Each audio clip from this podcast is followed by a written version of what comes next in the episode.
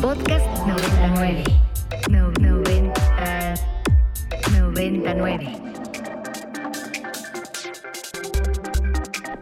12 con 11, segunda hora del cine y del viernes 24 de junio del 2022. Yo sigo siendo el More. David Obando continúa en los controles y sigo compartiendo micrófonos con mi queridísimo Ricardo Marín, orgullo de Puebla, de Los Ángeles y de Minatitlán, Veracruz. Hola, Rick. ¿Qué tal? ¿Qué tal? More, una hora más del el cine y justamente y Andrés Durán Moreno, que se encuentra en algún lugar del Estado de México. Hola Andrés.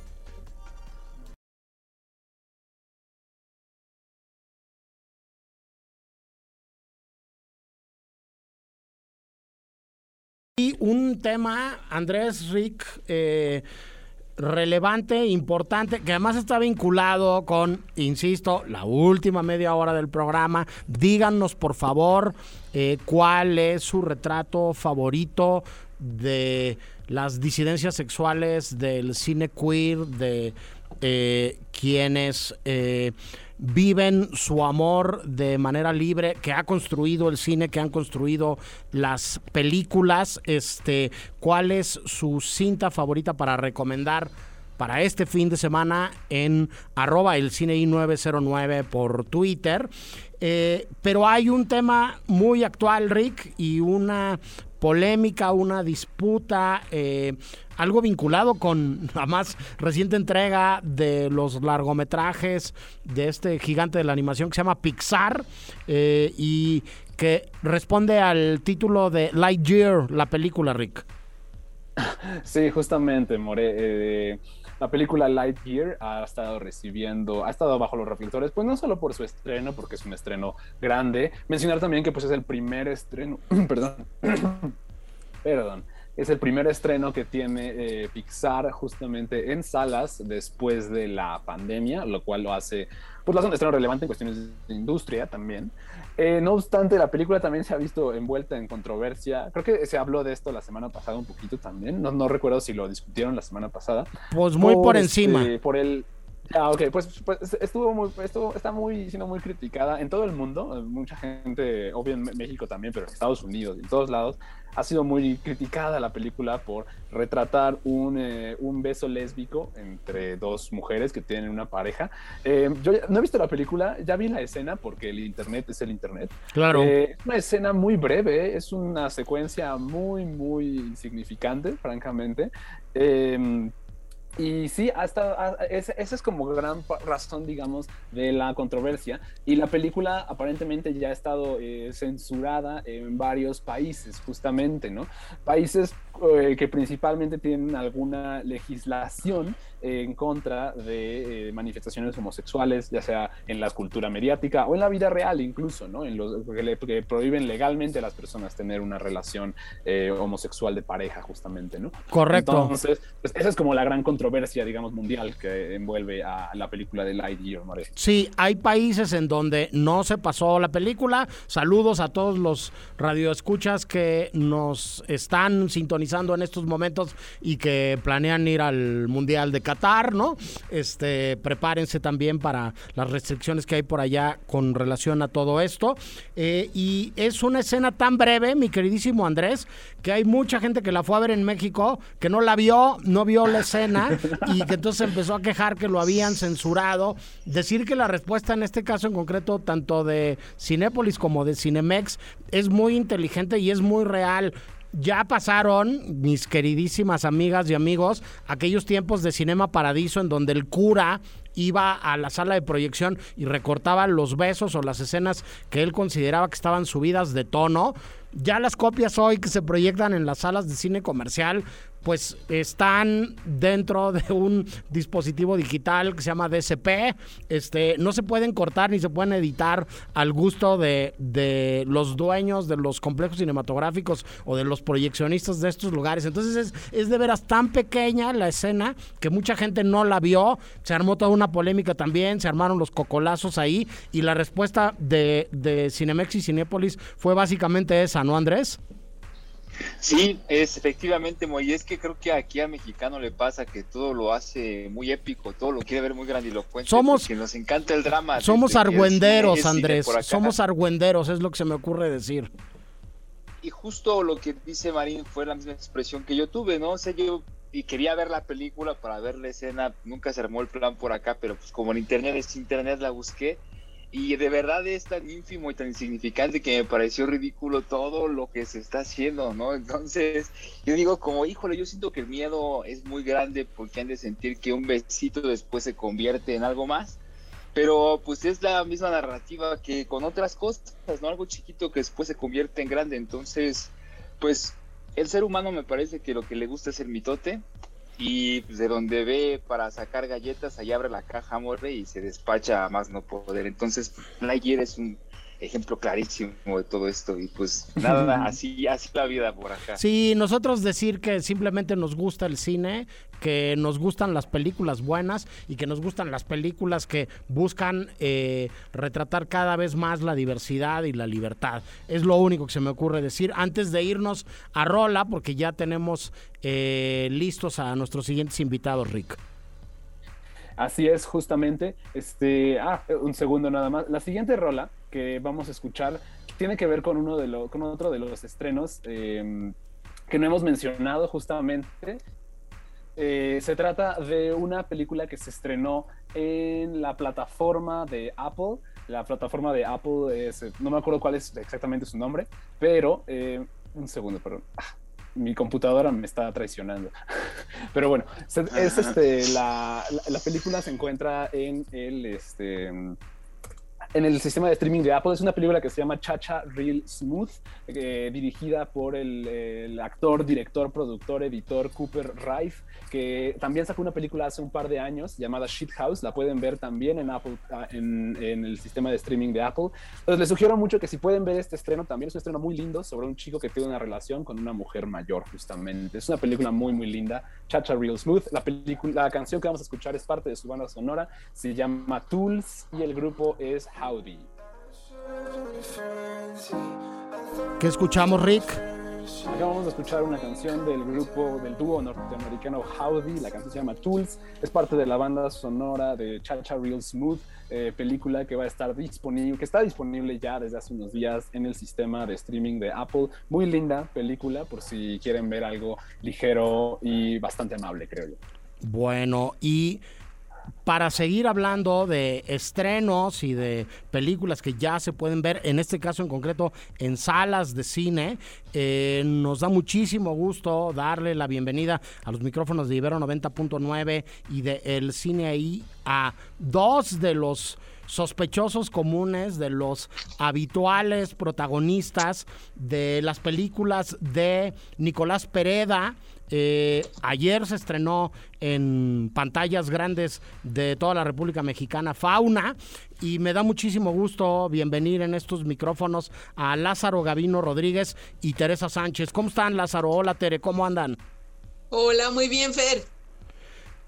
¿Cómo Hola, ¿qué tal Fer? Hola Tere, hola al auditorio. Eh, muy bien, todo bien por acá. Oigan, este, pues a reserva de hablar ahora de fauna, eh, lo primero que se me ocurre preguntarles, este, nos hemos encontrado varias veces por ahí en festivales, en entrevistas, en ruedas de prensa, es eh, eh, ¿qué, ¿qué, tiene el cine de Nicolás Pereda y qué tiene Nicolás como director que, que hace que ustedes vuelvan a colaborar con él? Es, es, un trabajo bien interesante ya de muchas películas, ¿no? Y de, de este pues no sé, de lo que a mí se me ocurre solamente comparar con estas trupes, ¿no? Este, estas compañías de teatro, estas maneras de, de trabajar tradicionalmente en donde se van intercambiando, intercambiando los papeles y los roles, pero un grupo de artistas siguen, siguen colaborando y siguen haciendo lo mismo. ¿Por qué, Gabino? ¿Por qué seguir haciendo películas con Nicolás? ¿Qué, qué, qué te sabe o qué? Bueno, pues es parte, eso es una parte muy interesante y sustancial, creo, del cine que, ha hecho Nicolás. Y tiene que ver con, con contrario a la norma que, se piensa como que cada película es una cosa en sí misma, aislada de las demás, como tiene que ver también con cómo se produce el cine, con que es muy caro, con que la gente se tarda años y años levantando películas. Entonces se dificulta la formación de estos equipos estables y, de alguna manera casi familiares, porque eh, Tere y yo la primera vez que trabajamos fue, no sé, hace 15 años tal vez, y con cierta regularidad, cada dos años, nos hemos vuelto a encontrar en las películas de Nicolás, y esto va formando una serie de afinidades, no solo con respecto al trabajo, sino también con respecto a las personas que, que generamos ese trabajo. Entonces yo he dejado de ver las películas de Nicolás como películas sueltas y se han vuelto como una gran película, como si fuera casi un documental en el que estamos envejeciendo las actrices y los actores que estamos ahí. ¿Tú qué dices, Tere? ¿Cuántas películas llevas con Nicolás?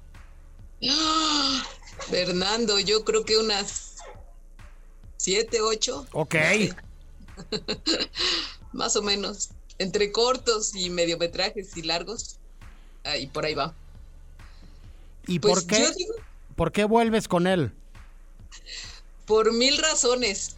Eh, yo siento que de, de, chica consumí mucho cine que no correspondía a mi edad y enloquecí un poco, pero sí recuerdo que, que tenía un gran anhelo de, de, pertenecer un poco a ese mundo y siento que, que, Nicolás ha cumplido ese gran sueño y que, y que me trata, yo cuando veo sus películas, evidentemente las estás haciendo, aunque leas el guion de pe a pa y lo estudies y en fin, eh, ya que ves las películas suceden cosas diferentes, obvio, ¿no? Eh, como pasa con las obras ya eh, que se lanzan al ruedo y yo siento que me eh, maravilla que me trate como una espectadora inteligente, que, que, yo me sienta una espectadora inteligente eh, contemplando sus películas, porque eso es como para mí el cine de Nicolás, algo que, que me encanta contemplar. Eh, ¿qué, ¿Qué significa entrar eh, Lázaro a un proyecto nuevo con, con Nicolás, este, porque hay como todos estos juegos de, de, los cuales hablaba ahora Tere y un poco tú lo, lo, lo comentabas también, en donde pues de entrada esperar linealidad y esperar que se, cumpla al pie de la letra lo que está escrito en el guion, me parece que sería un poco ocioso, ¿no, Lázaro?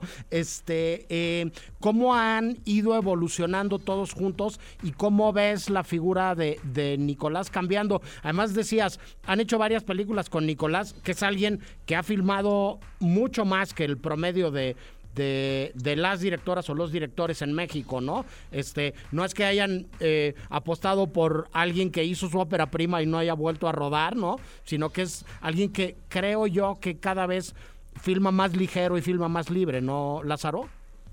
Pues de hecho, siento que, esa, es, eso que dices es muy cierto y, y, a la vez no es cierto, porque en realidad filma más o menos igual de ligero que como filmaba al principio. Y lo que acaba pasando normalmente cuando las personas tienen éxito en la industria es que cada vez van haciendo proyectos más grandes y más pesados y más complicados. Y eso, digamos, como que tiene también ciertos resultados en, pues sí, en la, en la frecuencia con la que pueden filmar, etcétera, etcétera. Y con Nicolás, digamos, lo que él ha hecho es mantener un esquema de producción que le permite filmar muy seguido eh, al margen de, de la industria. Y eso tiene sus cosas buenas y sus cosas, pues malas, supongo. Pero lo que es más interesante es como, como esos grupos de amigos que se juntan de vez en cuando y de alguna manera pues se juntan un día, un domingo tienen una comida, se emborrachan y al tiempo tienen otra comida y se emborrachan y están continuando una conversación.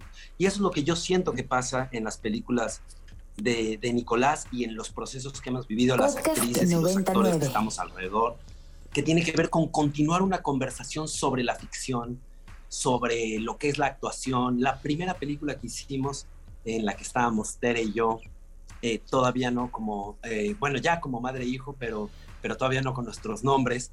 Y esa película eh, es muy, muy diferente y muy parecida a, Fauna, por ejemplo, o a la última que, que, acabamos de hacer, que todavía no se estrena. Entonces, de alguna manera hay una evolución, pero una evolución que te digo, es como estos grupos de amigos que cambian, pero siguen siendo, hay algo que siguen siendo los mismos, siguen hablando de las mismas cosas. Y yo creo que las obsesiones de Nicolás y las nuestras, de alguna manera, son las mismas, que, que tienen que ver con qué es lo real, qué es la ficción, cuál es el tiempo en el cine, cómo se hace una película, cómo una película se refiere a sí misma mientras se está contando, como cosas muy simples que a la vez pues han hecho que cada vez las películas sean más cómicas, creo yo.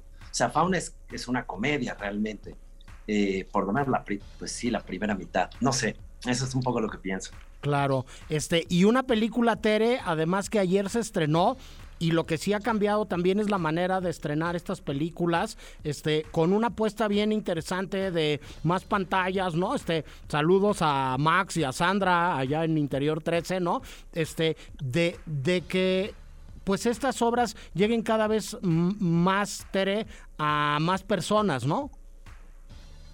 Sí, que es un poco, eh, creo yo, algo que nunca se planteó Nicolás, ¿no? Que nunca fue su idea, nunca fue su pretensión, porque además de, regresando a la primera pregunta de todo lo que ofrece Nicolás, ¿por qué volvemos con él? Es porque realmente para mí me parece un un tipo súper honesto, ¿no? Y, y, su trato para con, nosotros y con lo que hace es muy genuino, me, maravilla. Entonces, esto que, él nunca pretendió, por ejemplo, estrenar en, en salas comerciales, ahora sucede y lo que pensamos es que es lindo que, que personas eh, que nunca ha podido ver sus películas, ¿no? Que, nosotros llevamos 15 años eh, trabajando con él, no, no las pueden ver, bueno, pues ahora las vean y que pues el otro 80% tal vez se salga de la sala, no lo sabemos, pero es muy probable.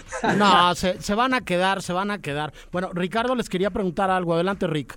Sí, eh, quisiera primero que nada agradecerles que estén aquí en el, programa. Eh, esto que mencionabas tú, eh, Lázaro, hace ratito, me parece de lo más interesante, de lo más, pues, de lo mejor, digamos, que uno podría soñar haciendo cine aquí en México. Me recuerda, le mando un saludo a la gente de Ríos de Nueva, que también, cuyo em, como estándar, digamos, es hacer justo una película con tus amigos, ¿no? Que es como juntarte entre amigos y hacer una película entre todos, justamente. Yo quería, mi pregunta para ambos iba un poco dividida hacia, un poco con este contexto, digamos. Quería preguntarles, primero que nada, este ¿Qué les, qué, les, eh, ¿Cómo es trabajar en esta colaboración? ¿Cómo, ¿Cómo se van construyendo las historias? ¿Qué tanto? Eh, primero, obviamente, supongo que Nicolás les presenta alguna idea y ustedes luego cómo lo van peloteando entre ustedes, cómo es esa colaboración. Y en particular, yo, eh, eso es, digamos, en un sentido más general. Y en particular en fauna, ¿cómo, cómo funcionó esto? Porque sí, a mí me sorprendió también, habiendo seguido el trabajo de Nicolás durante mucho tiempo, que me estaba explotando de risa en la primera parte, lo cual no me esperaba definitivamente. Y pues justo quería preguntarles cómo fue este, este trabajo en particular, básicamente, la colaboración. ¿Tú, Pues la verdad, Ricardo es como siempre, es súper lúdico. Creo que como desde el primer momento, aún a pesar de que en la primera película no nos conocíamos, no habíamos tenido mucho trato, yo había conocido un, poco antes a Nicolás, pero el llegar a esta película sin saber qué iba a pasar a la primera y encontrarme con eh, un ambiente tan relajado, y lo insisto, tan poco pretencioso, eh, tan eh, cálido, eh, es como un regalo divino. O sea, siempre, siempre es un estado muy alterado en términos de que nos, nos reímos demasiado, nos reímos a veces mucho, al grado de que eh, hay que tener cierta contención, porque yo, por ejemplo, eh, si me río antes de escena me pongo muy roja, ¿no? Entonces altera en los tiempos, ¿no? Pero es eso, o sea, estar conteniéndote porque hay tanta libertad, hay eh, Gabino y eh, Lázaro, perdón, Lázaro este, y, y Nicolás realmente creo que han llegado a un grado de entendimiento, de comunicación, de amistad, de complicidad tan fuerte, tan grande que que las sesiones se vuelven a veces como, como en un rollo de codirección y, y, luego se abre, ¿no? Luisa participa también un montón, hay muchísima libertad para, para trabajar, para proponer, para decir, para preguntar, hay confianza, entonces Ricardo te puedo decir que es pues un deleite. Sí, y, y, también tiene que ver justo eso que dice Tere, se puede hacer porque, porque no tienes un crew de 100 personas viéndote y, y, sabiendo que si haces una tontería, como que estás atrasando un rodaje. Entonces, como hay un grupo pequeño de personas, tenemos ya mucha confianza y como dicen, donde, donde hay confianza da asco, pero entonces como que ya tenemos la, la libertad de, de hacer cualquier cosa que se nos pase por la cabeza y sabemos que, que, si no le gusta a Nicolás nos dirá que no y normal, como que él nos da mucha libertad, luego es muy claro cuando algo no le, como que siente que no va por ahí, nos dice no y nos regresamos al camino. Y también depende de las películas. Fauna tenía un guion muy, muy, de los más escritos, creo, ¿no, Tere? Como que ese estaba bastante, bastante, bastante ya establecido y hay otras películas que tienen menos diálogos, como que, que, que se prestan más a la, a la a la improvisación, los mejores temas, como que era una película más abierta y Fauna una película que ya Nicolás traía más guionada. Entonces, quién sabe con qué nos va a sorprender ahora, Nicolás, no sabemos. Pues nos va a sorprender con, con un estreno que, insisto, revisando las salas en las que va a estar en el país, porque sí está en Cineteca y sí está en Cine Tonalá y sí está en, en cinetecas de los estados, en unos espacios que parecerían eh, los habituales para la película, pero está en un montón de complejos de Cinépolis y de Cinemex eh, por varios estados y varias ciudades importantes de, de la República y nos da una gran oportunidad de ver eh, cine mexicano bueno, divertido, con el cual se van a reír, con el cual se van a entretener, pero que también tiene una serie de juegos formales este, eh, eh, y de, vueltas de tuerca y de propuestas que me parece que son una marca identitaria del cine de, Nicolás. Y de esta chamba que yo me atrevo a decir este también eh, ha sido en buena parte de ustedes este muchas películas más eh, eh, colaborando con Nicolás muchas películas más de cada uno y una por su lado y que sigan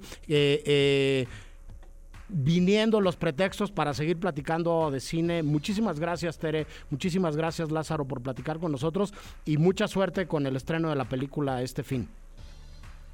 Muchas gracias, muchachos. Gracias, Fer, gracias. Lázaro, gracias. Muchas gracias, gracias. Uh, Cuídense mucho. Gracias por la invitación, por el espacio y sí, y al público que vayan a ver la película, la van a pasar muy bien.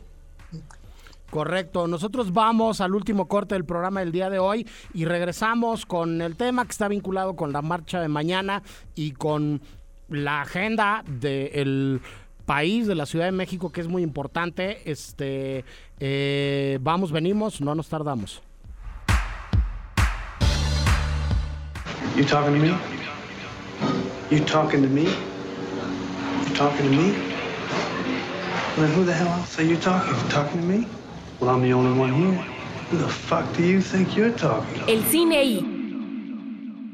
Brother, it is time for the mortals to pay. My child waits to do your will. El cine y.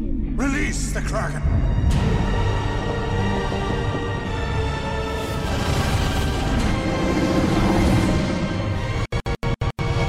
Antes estabas en la playa, ¿no? Sí. ¿Y por qué no me has dicho nada? Lo intenté, pero desapareciste en la bici. Me he quedado sentado en la orilla esperándote y te has ido para el otro lado. No sé, perdón.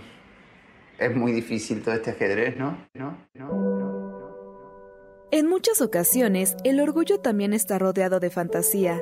Las injusticias en la realidad pueden orientar la ficción hacia relatos donde prima la inverosimilidad, donde parece que la sexualidad y la homosexualidad operan en planos fantásticos, donde la realidad se comunica de manera periférica. De esa forma parece que concibió el director Lucio Castro a las relaciones de pareja. Fin de siglo es la historia de dos hombres que tienen un encuentro fugaz, solo para darse cuenta que ya se conocieron 20 años antes. Es que tengo una regla con mi marido. Aunque sea una relación abierta, no nos ponemos en situaciones que... Ah, está bien. Claro, entiendo. Eh, bueno, me pone contento que nos hayamos encontrado de nuevo. A mí también. Y gracias por cuidarme cuando estuve enfermo hace 20 años. Nada. Un placer. Pensé que tenía sida. ¿Por qué? No sé, una pavada. Me encontré muy enfermo de golpe y me puse paranoico. No sé, googleé, leía, todo era como cada vez peor, un escenario tremendo. Sonia que cantaba en el cuarto de al lado se me hacía como la banda de sonido de mi muerte. La intensidad argentina, ¿no? Entonces, termina acá y no podemos ser amigos, ¿no? No. Adiós, Bocho. Entre la vergüenza y la falta de identidad, Fin de siglo parece subrayar la importancia de estos conceptos, de asumirse como uno es y de las infinitas posibilidades que algo así aporta. Asumir la identidad sin vergüenza. Por otro lado, no exactamente en una fantasía, pero operando con una carga ensoñadora, Celine Sima ha dedicado una carrera a la representación LGBT+. Aunque no es exclusiva de estos temas, la autora francesa tiene un ojo muy especial para la mirada femenina y la complejidad de la disidencia en un mundo principalmente heterosexual. Mais pas mal, non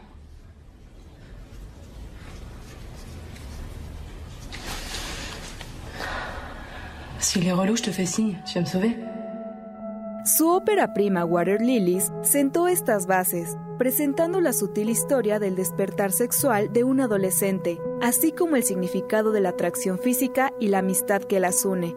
No obstante, quizás su más grande trabajo en cuestiones de representación y orgullo es Retrato de una mujer en llamas, la historia de dos mujeres a finales del siglo XVIII cuya relación romántica solo es tan intensa como la certeza de que no puede durar. A pesar de esta melancolía tan certera, Céline Sciamma le imprime capas oníricas e irreales, alucinaciones y fantasías en una inolvidable y agridulce historia de amor irrealizable.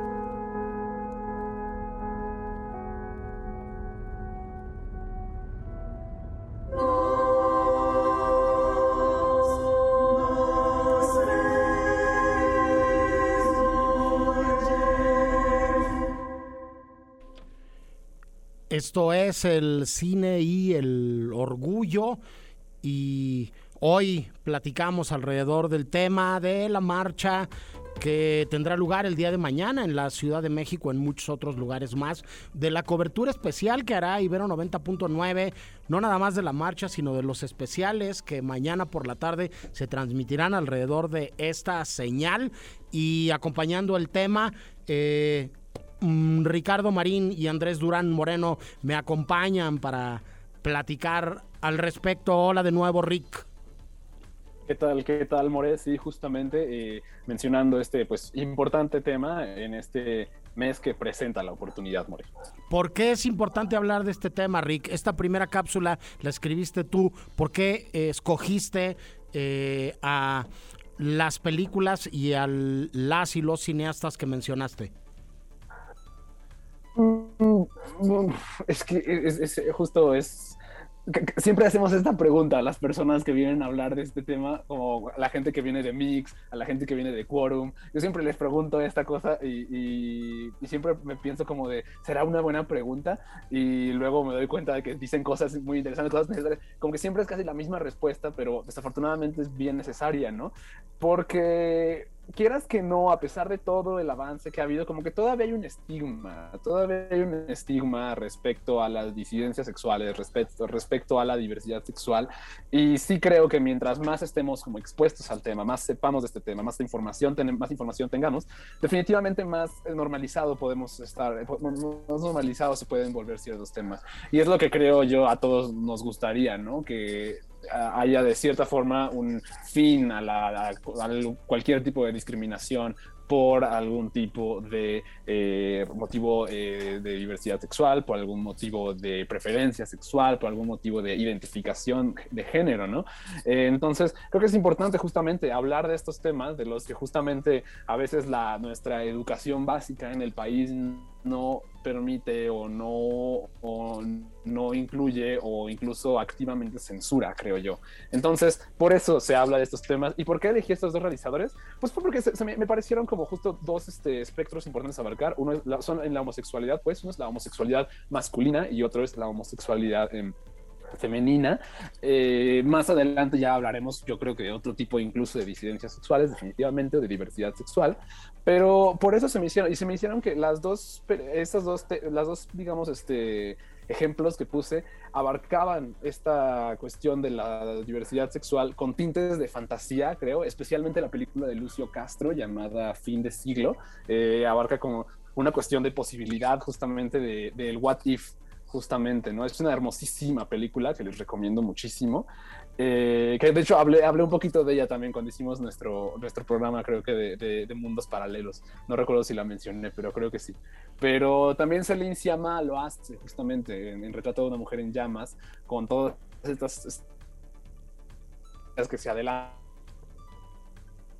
un poquito a, a, la, a la supuesta boda entre, esta, entre uno de los personajes y estos sueños que tiene la, la mujer, la, protagonista, ¿no? Me, me, parecen justo oportunidades como para nada desperdiciadas, al contrario, muy aprovechadas de como meter estos elementos oníricos y fantásticos a películas que hablan sobre la homosexualidad. Sí, además de todo esto, Andrés, en el programa de hoy ya hablamos de la polémica alrededor de Lightyear, ya nos dijo Fredel que en el Festival de Cine Judío todos los años programan una, una película alrededor del, del tema. Este, hablamos de Quorum, hablamos de Mix y este y hablamos de, de lo importante eh, que es que el tema esté sobre, sobre la mesa, Andrés, que sea parte de la agenda. Sí, mole, más que nada, yo creo que el hecho de que esto esté en la, esté en la agenda y que esté siempre presente es más que nada para hacer conciencia y pues que veamos que hay una relación indirectamente proporcional entre la cantidad de conciencia y la cantidad de violencia, ¿no? No nos pasa mucho aquí en México que dado la, la, educación que tenemos heredada de una conquista que tiene más de, de, más de 500 años, empecemos nosotros a crearnos un mundo en el cual pues aquello o el otro o este que no comparte mis pues mis visiones sobre lo que es la sexualidad y la reproducción pues empieza a tornar peligroso, ¿no?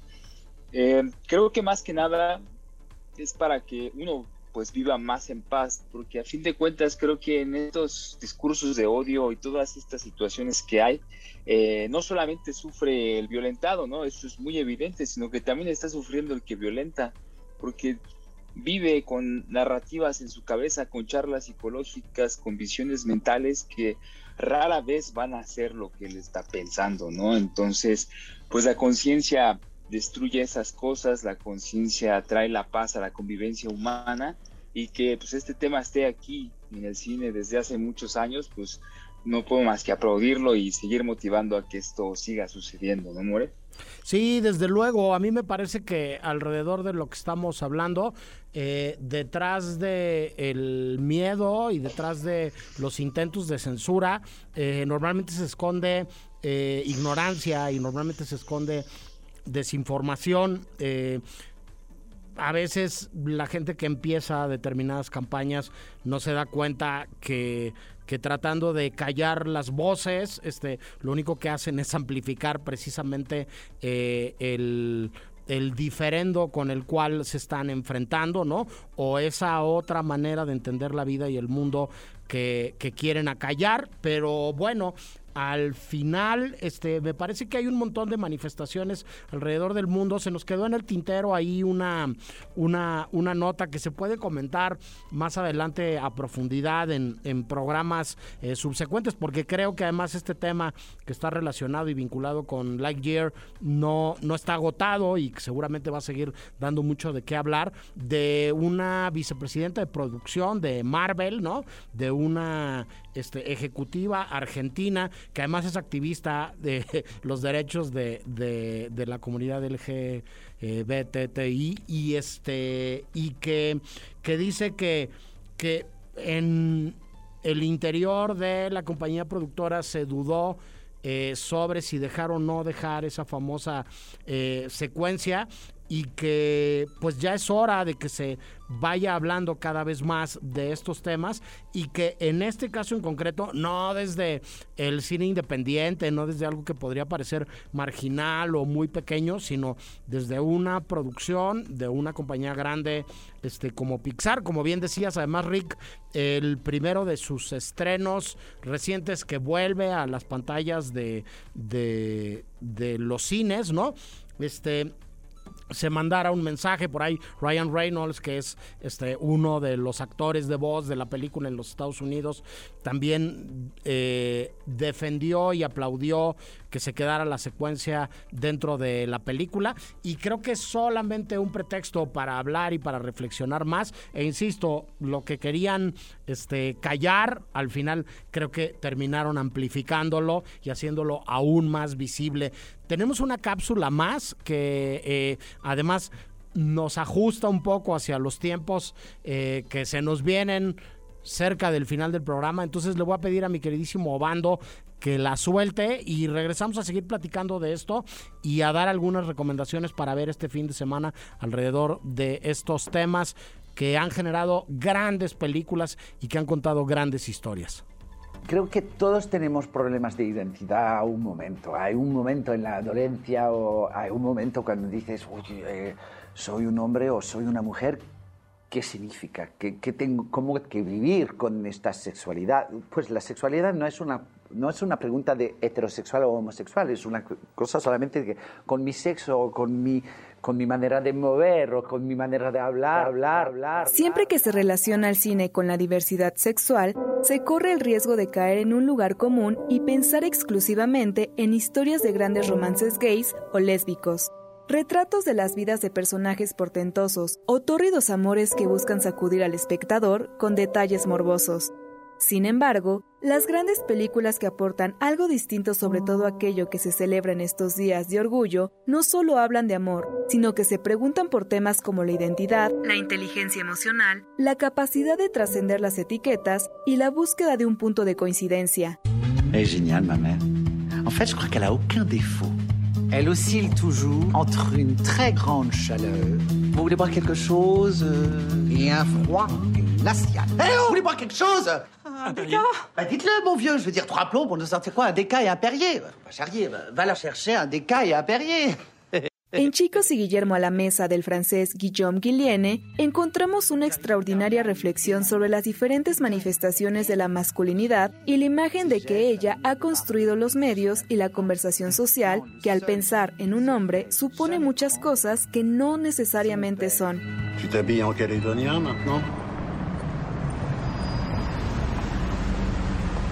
Hey, ¿por qué viniste a hincharle la pelota a la familia? Te dijeron en todos los tonos que nos dejarais tranquilos. ¿Qué quieren? Que te vayáis de aquí, pues maricón culeado. ¿Entendiste? ¿Qué miráis? Tú me estás mirando a mí. ¿Qué me estáis amenazando, hueco mierda? No. ¿Por qué no te vayas a destruir familia a otro lado, monstruo, la concha de tu madre? Algo parecido sucede en Una mujer fantástica de Sebastián Lelio, que al contar la historia de Marina, una cantante transgénero que tras la muerte de su pareja tiene que enfrentar la discriminación y el hostigamiento de una sociedad llena de prejuicios, habla de mucho más que de aceptación y reconocimiento gran revelación de la temporada de premios de 2017, en la que ganó el Oso de Plata a Mejor Guión en el Festival de Cine de Berlín y el Oscar a Mejor Película en Lengua Extranjera de la Academia de Cine de Hollywood. La cinta es también un hito gracias a que su protagonista, Daniela Vega, se convirtió en la primera mujer transexual que entregaba un premio en el más mediático de los eventos cinematográficos televisados del año. Estou numa praia fluvial onde parece ter acontecido uma espécie de ritual que não entendo. Encontrei o meu BI com os meus olhos queimados e sem a impressão digital. As chinesas tinham razão, passa-se aqui algo estranho.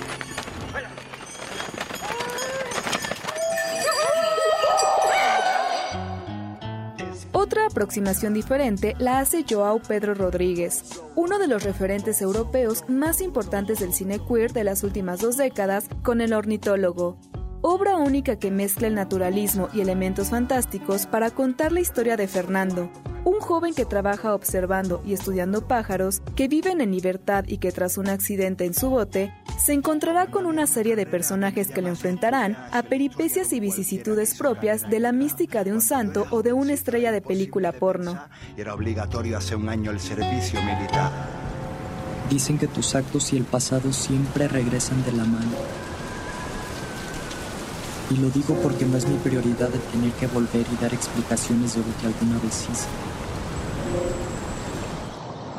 Y yo creo que nadie tendría que ser juzgado por los errores que se cometen.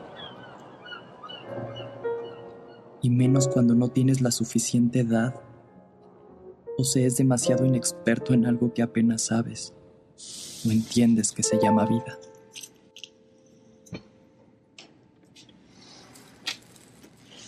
A tu amiga Danila la encontramos muerta en la madrugada del 9 de noviembre en Punta Alacrán.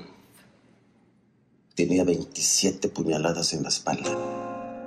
En el sur de México y contada en clave de thriller, Rigoberto Pérez Cano aporta Carmín Tropical, un fresco social con la violencia cotidiana como telón de fondo, que hace uso de las convenciones del film noir para contar la historia de Mabel, que regresa a su pueblo para tratar de esclarecer el crimen de Daniela, su mejor amiga relato de búsqueda de justicia para los caídos que se convierte en un cuento sorprendente por la complejidad que le aportan Juchitán como escenario y el contexto de toda su cultura alrededor de los mushes.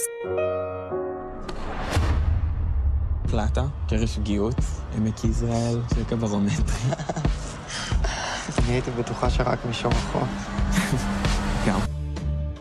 Del otro lado del mundo, Tal Granit y Sharon Maimon conciben Flawless, Tigis y Keset son las típicas adolescentes impopulares de una secundaria común en Israel. En el curso que arranca se conocerán y se harán amigas de Eden, una chica trans que viene huyendo del bullying y el hostigamiento que su identidad le ha provocado en sus anteriores escuelas. Las tres harían cualquier cosa por operarse y mejorar sus cuerpos, incluso vender un riñón.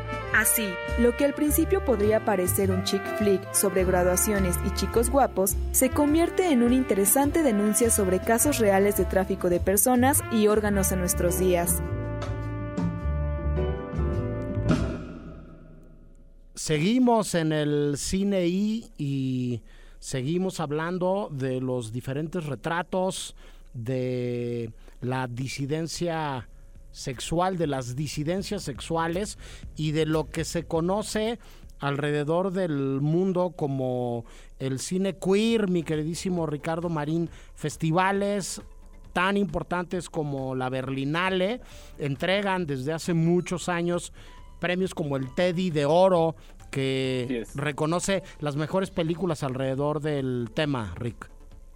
Sí, y que de hecho se vuelve ya como un, un, como referente en la no solo digamos de como en cuestiones cinematográficas este como en el panorama digamos cinematográfico sino hasta en las propias películas. Me acuerdo mucho de esta película de Ira Sachs eh, Keep the Lights On que creo que no sé si no recuerdo si tú la viste More también pero justo en Keep the Lights On que se trata de un cineasta este homosexual que hace una película de temática homosexual y que gana el Teddy en la película, justo en la película el personaje gana este premio, y que luego Keep the Lights On ganó ese mismo premio ese mismo año en el, en el mismo festival de, de Berlín. Sí, justamente, es, es creo que este estas iniciativas justo apoyan un poco lo que estábamos diciendo al inicio del programa. Recordemos que, o sea, yo me enfoqué, digamos, en, la, en las cuestiones de homosexualidad, pero recuerden que también hay, hay cuestiones de bisexualidad, transgénero, transexualidad, este, cuestiones no, bin, no personas no binarias y que hoy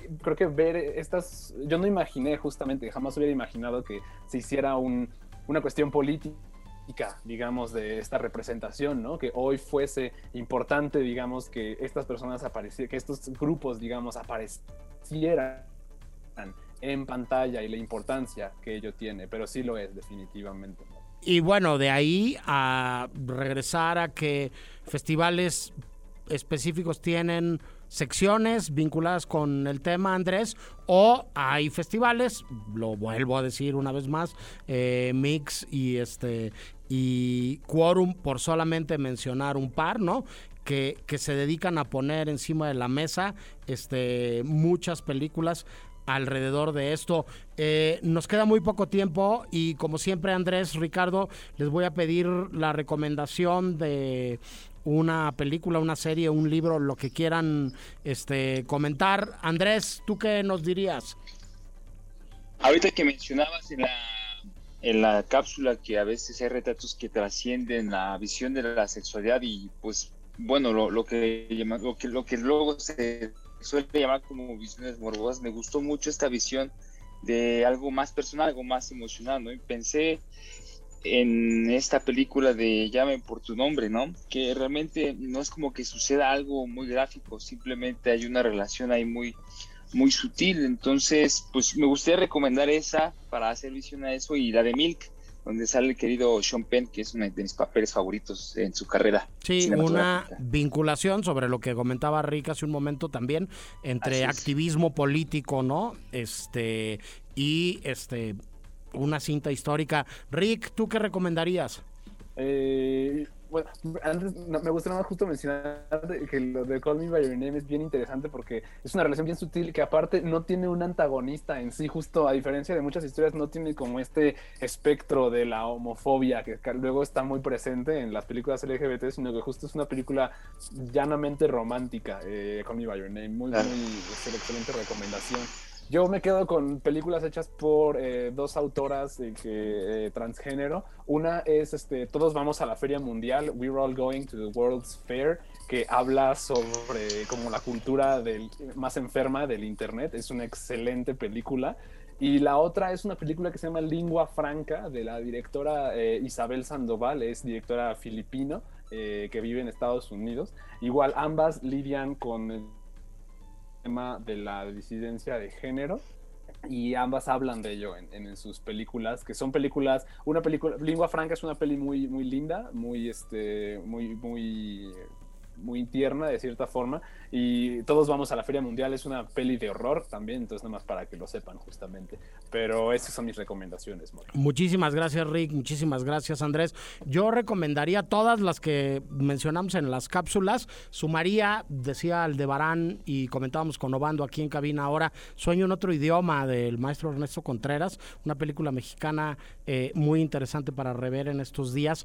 O Las noches salvajes, un retrato sobre la bisexualidad bien interesante de Cyril Collard. Este. Gracias por hacer posibles las mejores dos horas de nuestro mejor día laborable de la semana. Mañana no se pierdan la cobertura especial de la marcha y los programas especiales alrededor del tema eh, producidos desde eh, contenidos eh, culturales en la bella estación en donde se transmite este programa. Yo soy el Mori y nos podemos ver en muchos lados, pero seguro, seguro, nos vemos en el cine. Adiós. You talking to me? You talking to me? You talking to me? Well, then who the hell else are you talking? Talking to me? Well, I'm the only one here. Who the fuck do you think you're talking to? El cine.